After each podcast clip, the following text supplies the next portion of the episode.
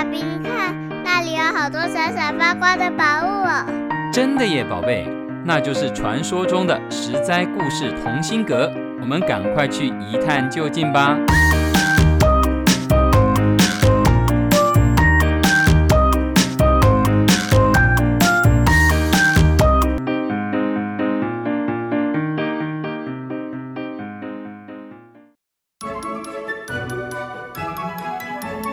亲爱的大朋友、小朋友们，在这个假假真真、真真假假的世界，到底是看清楚真相比较好，还是闭上眼睛被假象欺骗比较好呢？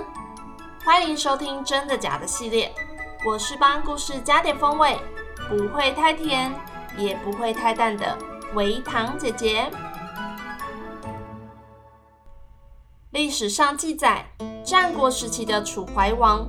身上有一股怪味道，嗯，推测应该是狐臭。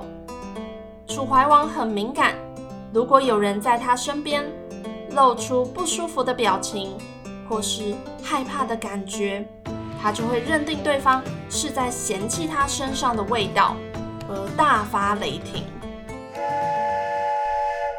有个女子叫做郑袖，她聪明美丽，对于大王身上的味道，毫不畏惧，因此得到楚怀王的宠爱，成为后宫的妃子，并为楚怀王生下两个男孩跟一个女孩。妈妈。但是藏在她美丽的面容底下的，是一颗爱嫉妒的心。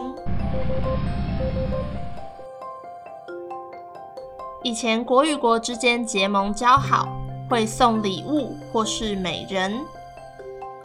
当时魏王就送给楚王一位楚楚可怜、温柔又善解人意的美人，楚王的心很快就被这位魏美人迷住了。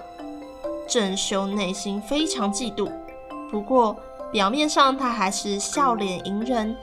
他每天都会去魏美人住的地方嘘寒问暖，送东西。我这里有一些不错的衣服、首饰。珠宝、珍玩，给你挑挑，喜欢的姐姐送给你。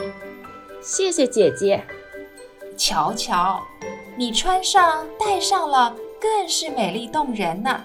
你刚从魏国来楚国，一定有很多地方不习惯，有什么不懂的、想知道的，都可以问姐姐我哦。姐妹两人的关系越来越亲密，看上去。郑袖似乎比楚王更喜欢他，更照顾他。郑袖的这些假象完全蒙蔽了楚王。楚王感激地对郑袖说：“你知道我喜欢新来的魏美人，却能够不嫉妒、不争宠，甚至比我还要喜爱她，把所有好的东西都往她那儿送。寡人能有你这样的妃子，真是寡人的福气呀。”郑秀确信楚王不会怀疑自己嫉妒魏美人了，便暗地里加快设计魏美人的步伐。有一天，他对魏美人说：“妹妹呀，大王非常宠爱你，姐姐很替你开心。但是，哎，有件事姐姐不知道该不该跟你说。”魏美人回答：“有什么事情，姐姐尽管说。”郑袖说：“大王很喜爱你，唯独不喜欢你的鼻子。你之后去见大王的时候，可以拿把扇子，或看用什么方式，巧妙地遮住自己的鼻子，这样就会经常受到楚王的宠爱了。”魏美人毫不防范地听从郑袖的话，之后每次见到楚王时，他都遮掩住鼻子，楚王觉得很奇怪，便私下问郑袖：“新美人最近见到我，常常遮掩住鼻子，这是为什么呢？”郑袖故意遮遮掩掩，支支吾吾的回答：“这个我也不知道其中的缘故啊。”楚王觉得郑袖这样说，一定是知道什么，硬要追问个水落石出。郑袖心中窃喜，大王上钩了。时机终于到了。”便加油添醋的回答道：“哎，大王，你也别生气。其实我不久前曾经听魏美人说过，她她不喜欢闻到大王身上的味道。”楚王一听，全身颤动，愤怒到了极点，大声命令底下的人：“去，去把魏美人的鼻子给我割下来！”由于郑袖事先曾经交代侍卫，楚王如果有什么命令，一定要马上执行，不要犹豫。所以还没等楚王息怒，侍卫就挥刀把魏美人的鼻子割掉了。可怜的魏美人没了鼻子，美貌毁了，在这深宫中失去了大王的宠爱，又没有知心的朋友，没有比这更悲哀的了。魏美人不愿意这么惨淡、受尽折磨的活着，她最终选择自己了结了性命。这个故事出自《战国策》中的《楚策》，是历史上真实发生的事件。其实郑袖的阴谋诡计，说厉害也不厉害。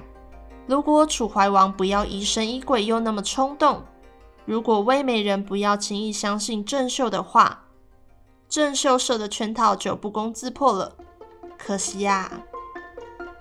唐朝诗人白居易曾写了一首《天可度》来评论这件事。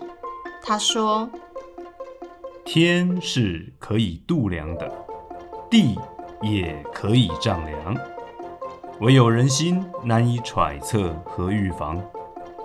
有的人表面看起来真诚无比，但谁能保证？”他不是戴着面具呢。一般人常说，害人之心不可有，防人之心不可无。我们除了不能像郑袖一样起坏心眼，做坏事害人之外，也不能像魏美人一样，一点防范别人的心都没有哦。如果我们想要拥有一双能够见到真相、不被蒙蔽的眼睛，就需要一颗澄澈的心灵，把自己想象成无关紧要的第三者，从旁人的角度来看事情，这些肉眼看不到的背后小心思，也许就原形毕露啦。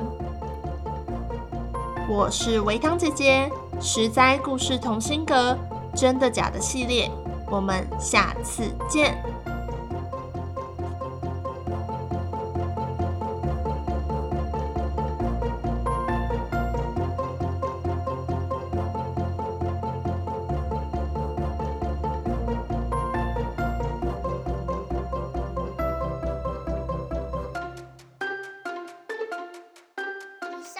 实在实在网络教育学院制作播出。